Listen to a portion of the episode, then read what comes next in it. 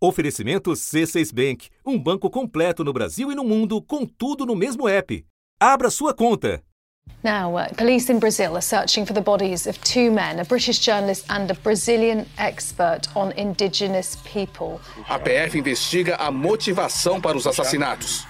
Por causa do trabalho de fiscalização contra a pesca ilegal em áreas indígenas do Vale do Javari, Bruno recibía muchas amenazas. Según fuentes policiales, al menos uno de los dos detenidos por la desaparición ha confesado el crimen. La información apunta al asesinato y posterior desmembración de los cuerpos. En Brasília, a perícia liberou os corpos de Bruno e Dom para os familiares. Os assassinatos que chocaram o mundo completam um mês. A gente também ainda não tem um desfecho desse caso. Não, não tem. Já há um relatório da Univaja reportando exatamente e isso é muito chocante que não houve a rigor nenhuma mudança efetiva nas rotinas daquela região.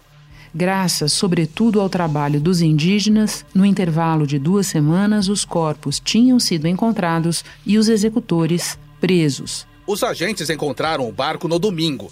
Ele estava submerso a 20 metros de profundidade no rio Itaquaí, próximo ao local onde os corpos do indigenista e do jornalista britânico estavam enterrados.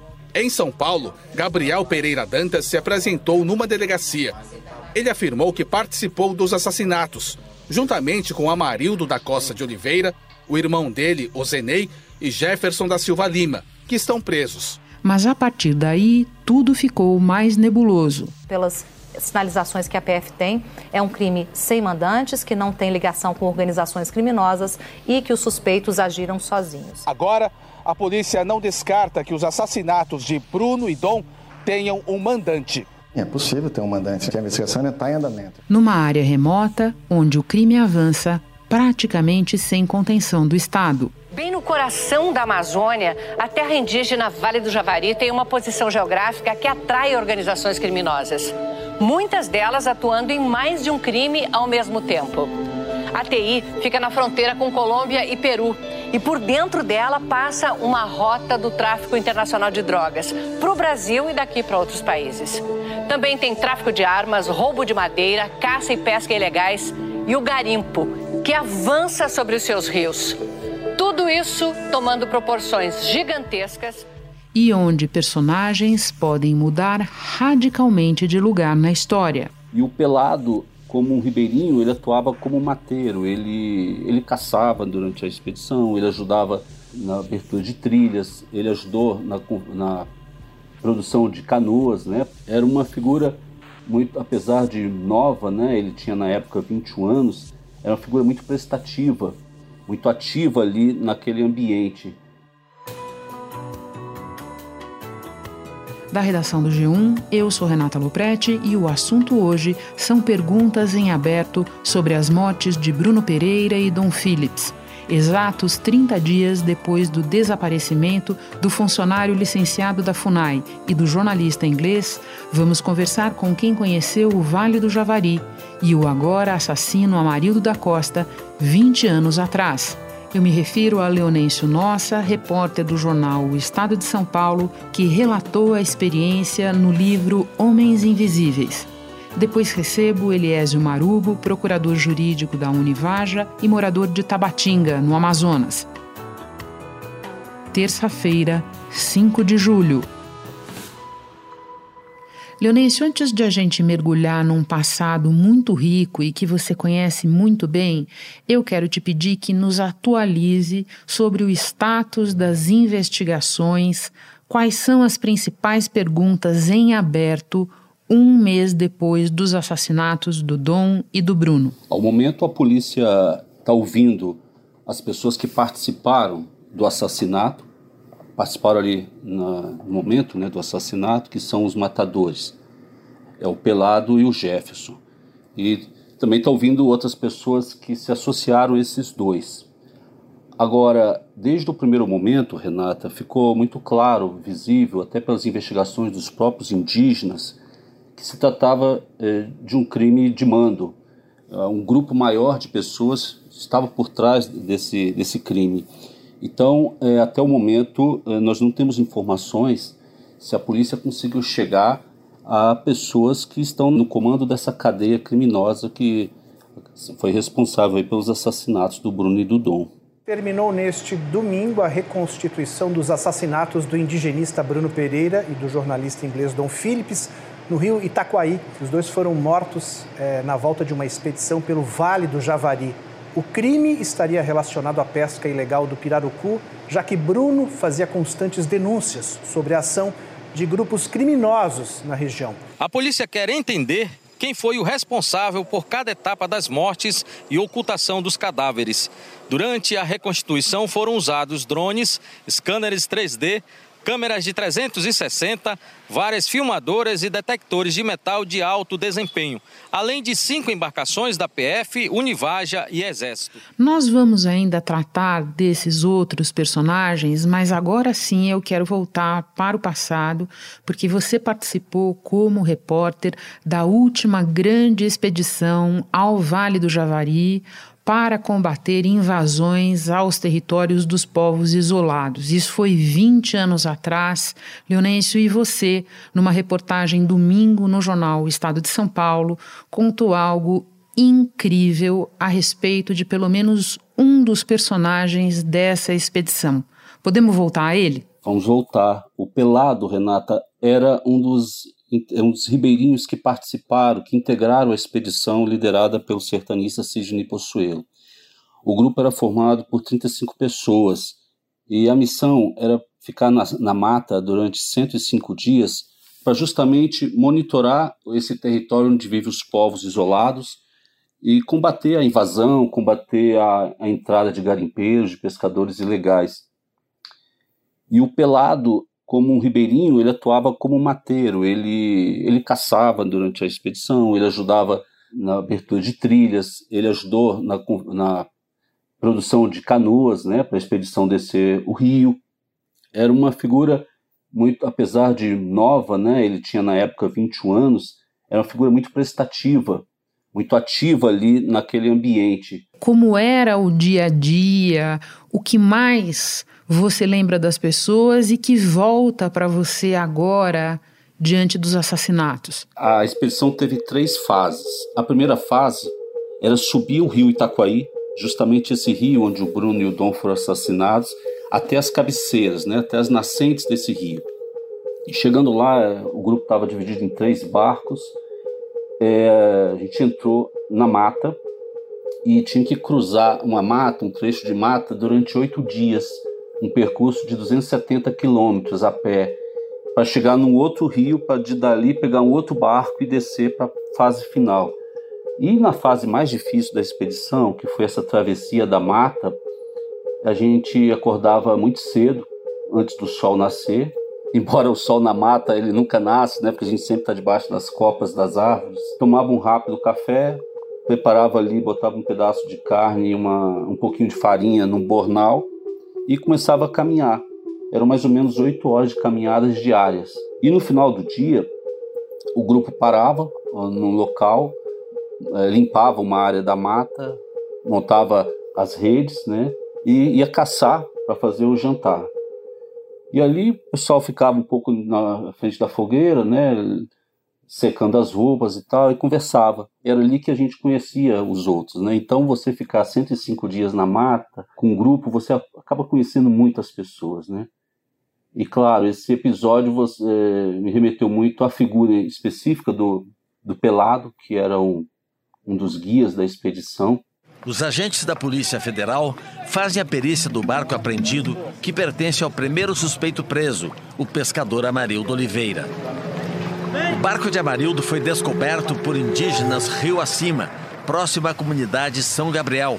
A polícia descobriu que o pescador suspeito mora a 300 metros do ponto da emboscada. Os agentes apuram o envolvimento de Amarildo da Costa de Oliveira com uma quadrilha que pesca ilegalmente em território indígena no Vale do Javari.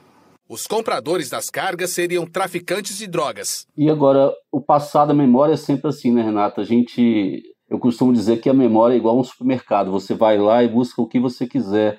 E eu tenho cenas boas, tem cenas tristes, tem cenas é, que podem sugerir algum traço, né, de algum temperamento dele, mas no fundo era um ribeirinho muito inserido, né, naquela tradição, Era um ribeirinho com sua religiosidade. É, aquelas comunidades são muito tem um catolicismo caboclo, né, muito forte. É, era o primeiro a pegar num machado para tirar um galho que estava obstruindo a passagem, enfim. Era esse menino que eu sempre lembro, né, dele. De lá para cá, Leonêncio, você sabe melhor do que nós, muita coisa mudou no Vale do Javari. As atividades ilegais ganharam muito terreno e o narcotráfico ganhou muito terreno. A partir disso, eu quero te fazer duas perguntas. Primeiro, sobre o personagem do Jefferson, um dos assassinos confessos de Bruno e Dom. Na tua reportagem, você registra um comentário feito por um policial militar que acompanha o caso. Pode contar aqui para nós? É, o que chamou a atenção no primeiro momento é, é, é, que o Jefferson ele não tinha característica de ser um ribeirinho. Ele não parecia ser um homem daquelas comunidades do Itaquaí que estavam ali reclamando da atuação do Bruno e dos indigenistas, né? Os agentes trouxeram o Jefferson da Silva Lima, o terceiro suspeito preso, até o porto de Atalaia do Norte para participar do terceiro dia de, da reconstituição dos assassinatos do indigenista e do jornalista inglês. Ele e o pescador Amarildo da Costa de Oliveira confessaram o envolvimento nas execuções. O irmão de Amarildo, Ozenei, nega as acusações. Os três estão presos por participação nas mortes. Era um homem muito branco, com a pele muito clara, é, com tatuagens. Então, é, as pessoas ali acharam que não era uma pessoa dali. Ele era de Benjamin Constante, uma cidade da região e tal, mas não era um, um, um morador local. Isso levou os indígenas a logo a levantar essa hipótese de ser um crime de mando. Né? Essa tese de que foi crime de mando foi descartado no primeiro momento pela Polícia Federal. Muito rapidamente, aliás. Muito rapidamente, causou muita estranheza. Pela complexidade da região, a polícia joga de cara falar que não era crime de mando. Mas os indígenas permaneceram com essa hipótese e a polícia recuou, né? Mesmo porque agora são vários suspeitos, quer dizer, você já tem uma organização em torno do, do crime, uma organização criminosa. Ainda nessa linha, eu queria te perguntar sobre o personagem Rubens Vilar, conhecido como Colômbia. Pode nos explicar? O, o Colômbia ele tem uma balsa de compra de pesca que ela fica baseada em Islândia, que é um município do lado peruano.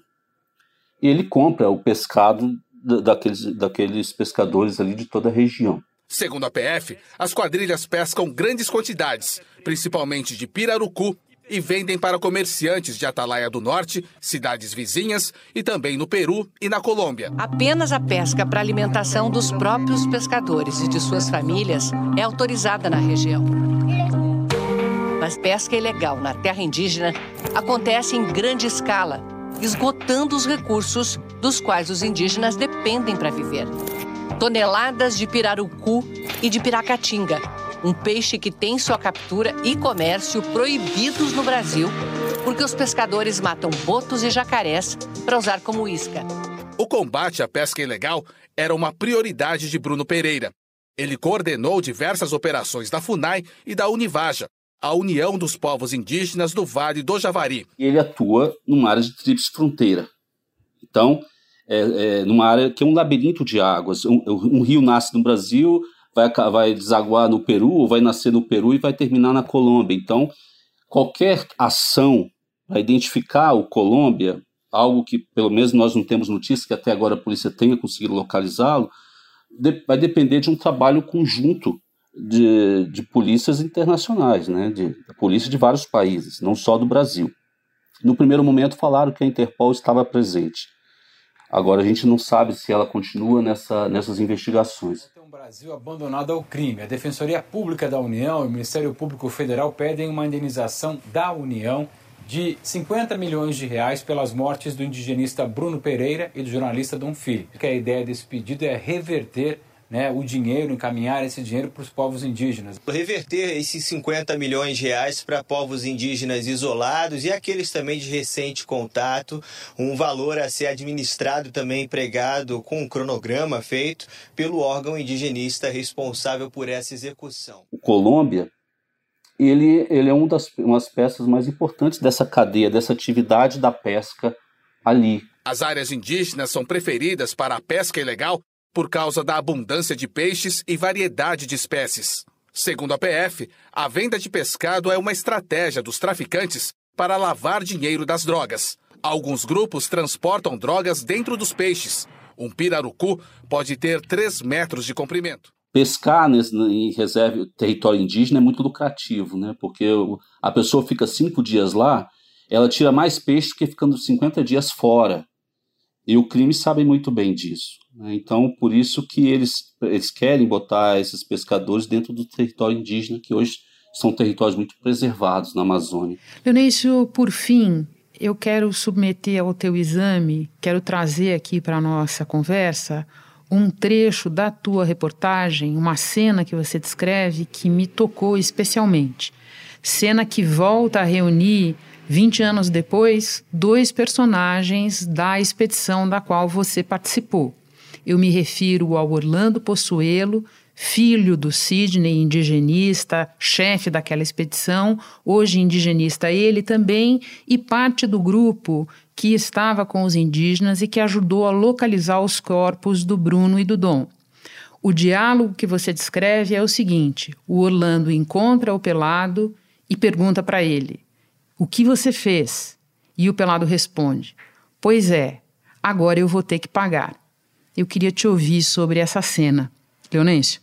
É o reencontro, Renata, de dois personagens que participaram dessa, dessa expedição, 20 anos depois. O primeiro era o filho do chefe da expedição, o Orlando, que hoje é um indigenista e que participou, olha, olha o destino, né, das buscas dos corpos de Dom e do Bruno. E do outro é um, um ribeirinho que também participou daquela expedição de 20 anos atrás e que hoje é, é, é, o autor confesso da morte do, do indigenista e do jornalista. Quando a gente fala desse encontro, que você colocou tão bem, Renata, a gente tem que fazer a pergunta: o que ocorreu nesses 20 anos no Javari? Foi Orlando quem deu o primeiro alerta sobre o desaparecimento. No domingo, às 8 horas da manhã, estava aguardando o Bruno no Porto Atalaia. Ele não estava lá, eu aguardei ainda até às 10 ainda. Aguardei duas horas para começar a procurar. Quando eu cheguei aqui no Cachoeira, o pessoal falou que tinha visto passando. Que eu estava vindo, não tinha encontrado ninguém. Então, gente, eu, aí eu já fiquei preocupado. O que a gente percebe pelas impressões, pelos fatos que nos vêm, é que é uma região onde o crime avançou muito. Eu estou falando de um crime que tem na sua estrutura máxima o narcotráfico. Quando esses dois percorreram o Javari, tanto Orlando quanto Pelado, né, para fazer um trabalho de proteção aos índios isolados, o narcotráfico usava o Javari apenas como uma rota de passagem para Manaus. É tanto que na expedição a gente encontrou pista clandestina de voo de narcotraficante. Mas hoje, 20 anos depois, esse crime organizado, esse narcotráfico, ele se estruturou no Javari, em toda a região, e acabou financiando a pesca ilegal, ele, ele financia o garimpo ilegal e ele tem relações com a rede de representação política local. Então, é, e ao mesmo tempo, do outro lado, você tem um Estado que, na verdade, não está ausente, muito pelo contrário, o Estado brasileiro ele tem postos da Polícia Federal, ele tem quartéis do Exército na região, mas ele está distante da realidade, tanto quem está fora e quem está dentro do território indígena, tanto do indígena quanto do ribeirinho. É esse encontro entre esses dois que ilustra, de certa forma, o que ocorreu no Javari. Leonêncio, muito obrigada pela conversa, pelas memórias. Mais uma vez, parabéns pela tua reportagem. Volte outras vezes ao assunto. Eu que agradeço a você. Espera um instante que eu já volto para conversar com Eliésio Marubo. Com o C6 Bank, você está no topo da experiência que um banco pode te oferecer. Você tem tudo para sua vida financeira no mesmo app, no Brasil e no mundo todo a primeira conta global do país e atendimento personalizado, além de uma plataforma de investimentos em real e dólar com produtos exclusivos oferecidos pelo C6 em parceria com o JP Morgan Asset Management. Quer aproveitar hoje o que os outros bancos só vão oferecer amanhã? Conheça o C6 Bank. Tá esperando o quê? C6 Bank. Eliésio, nós conversamos pela última vez faz um mês, quando aconteceram os crimes. Eu quero te ouvir, em primeiro lugar, sobre como está a situação hoje no Vale do Javari e para o trabalho de vocês. Então, nós estamos, como eu já tinha previsto em outro momento, né? Que nós continuaríamos abandonados pelas autoridades.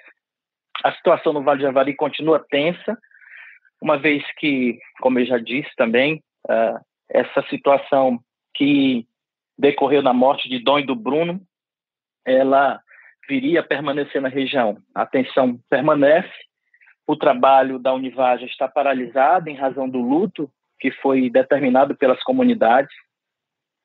E em breve nós estaremos retomando as atividades da EVU, atividades essas que foram iniciadas e foram realizadas por meio de Bruno. Quando você nos diz que vocês seguem abandonados, eu te peço que seja um pouco mais específico, porque muita gente poderia imaginar que depois dos crimes, a presença da FUNAI, a presença da polícia, a presença das forças do Estado seria maior neste momento aí.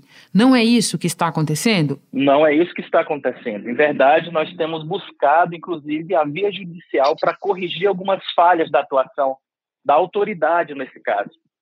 No dia de hoje, por exemplo, nós tivemos uma decisão favorável numa ação civil pública que tramita em Manaus e que objetivava justamente a reestruturação das bases de proteção da FUNAI no Vale do Javari, entre tantas outras regiões. E essa é uma das formas que nós temos buscado para garantir a presença do Estado na região do Vale do Javari. Quando você fala que a situação é tensa, pode me explicar um pouco melhor? Você quer dizer entre ribeirinhos e indígenas, entre é, invasores e as comunidades locais? Pode detalhar isso para nós? A nossa relação com as pessoas que vivem no entorno da terra indígena é muito desconfiada, uma vez que é exatamente de uma dessas comunidades que gerou toda essa problemática. A problemática essa que foi compartilhada com as autoridades no momento anterior.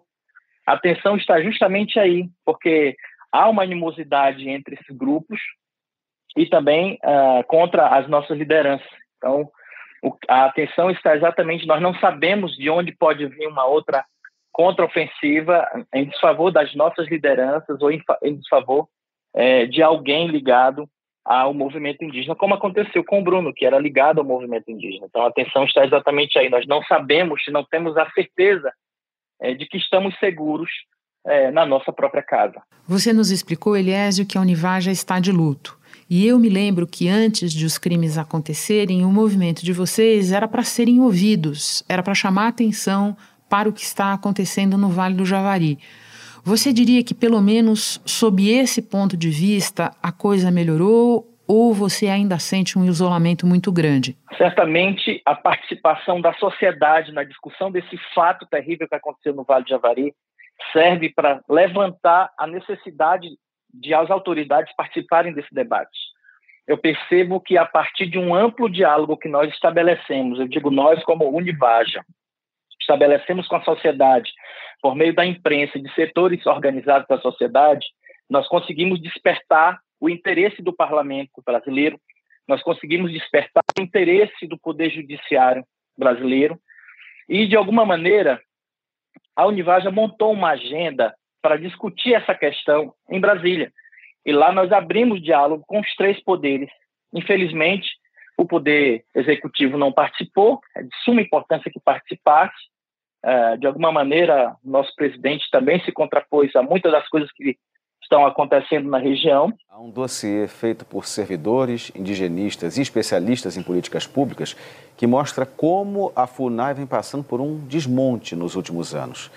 Entre outros dados, o documento mostra que a FUNAI teve uma redução de 40% do orçamento desde 2019 e que mais de 600 processos de demarcação de terras indígenas estão encalhados na etapa inicial. A nossa equipe conversou com um servidor da FUNAI que não quis se identificar para não sofrer retaliações. Ele disse que sempre trabalhou em campo, diretamente com povos indígenas isolados. Infelizmente, né, desde a gestão do governo Bolsonaro, essas ações vêm ficando cada vez mais difíceis de serem executadas, tanto de, de, de ameaça como de perseguição política, dos trabalhos não serem aceitos.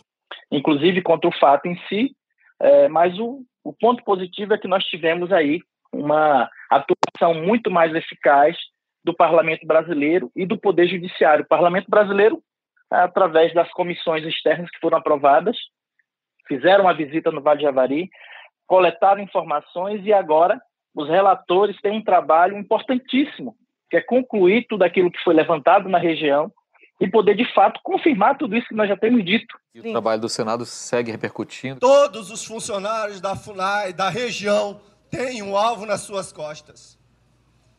Todas as lideranças que estão hoje lutando em defesa da sua terra têm um alvo nas suas costas. Está todo mundo sabendo, inclusive o Congresso, inclusive as autoridades. E o Poder Judiciário tem dado toda aquela atenção que nós esperávamos quando do julgamento das matérias. Na verdade, nós não estamos buscando, pedindo favor algum, nós estamos fazendo os pedidos para a Justiça, pedindo celeridade nesses pedidos e é o que tem acontecido. Sobre o status da investigação dos assassinatos, Eliésio, qual é a posição, a avaliação da Univaja? Eu ainda vejo com muita desconfiança a condução do inquérito policial, uma vez que todas as oportunidades que a autoridade policial pôde se manifestar sobre o inquérito sempre tem tido impressões pessoais da autoridade policial naquilo que deveria ser uma investigação mais profunda. É, eu explico isso. Eu já ouvi em alguns relatos do delegado que conduz o caso, de um dos delegados que conduz o caso, que o crime que aconteceu no Vale de Javari, em verdade, é um crime de rixa, quando na verdade, conceitualmente, tecnicamente falando, não se aplica esse entendimento. Isso gera uma preocupação, uma preocupação da parte da Univaja, porque nós precisamos que haja uma investigação profunda e isenta para que de fato nós tenhamos o resultado que se espera, que é a condenação dos culpados, a identificação de todos eles e a identificação de um grupo criminoso organizado na região do Vale do Javari. E por fim, Eliésio, na atitude da FUNAI, vocês da Univaja sentiram alguma mudança depois dos crimes? A FUNAI não vai mudar a sua posição em relação a tudo que tem acontecido no Vale do Javari. Não vai mudar por quê? Porque é uma política de governo. A FUNAI ela não tem a opção de atuar de forma diferente. Mas certamente esse diálogo que nós estabelecemos com o Parlamento brasileiro, eu tenho a plena convicção de a possibilidade de termos um encaminhamento. Por exemplo, podemos fazer algumas apresentações de demandas perante o Parlamento brasileiro sob a perspectiva do orçamento e da finança daquela, daquele órgão, para que ele de fato venha se reestruturar por outro lado, nós já tivemos uma decisão judicial que condena a União para que faça, para que cumpra determinada ação ou determinada atividade conforme é discutido naquele processo. Eliésio, muito obrigada pelas informações. É sempre um prazer te receber no assunto e eu espero muito que na nossa próxima conversa você já tenha resultados mais positivos e uma perspectiva melhor para contar para nós. É sempre bom poder falar com a imprensa e eu sempre fico à disposição para podermos fazer essas reflexões e buscar uma saída para esse caso que aconteceu na região do Vale do Javari. E se você quiser saber ainda mais sobre a região, eu te convido a ouvir um outro episódio, o de número 637, intitulado A FUNAI contra os indígenas isolados, de 4 de fevereiro. Este foi o assunto podcast diário disponível no G1, no Globoplay ou na sua plataforma de áudio preferida. Vale a pena seguir o podcast na Amazon ou no Spotify, assinar no Apple Podcasts, se inscrever no Google Podcasts ou no Castbox e favoritar na Deezer. Assim você recebe uma notificação sempre que tiver novo episódio. Eu sou Renata Loprete e fico por aqui. Até o próximo assunto.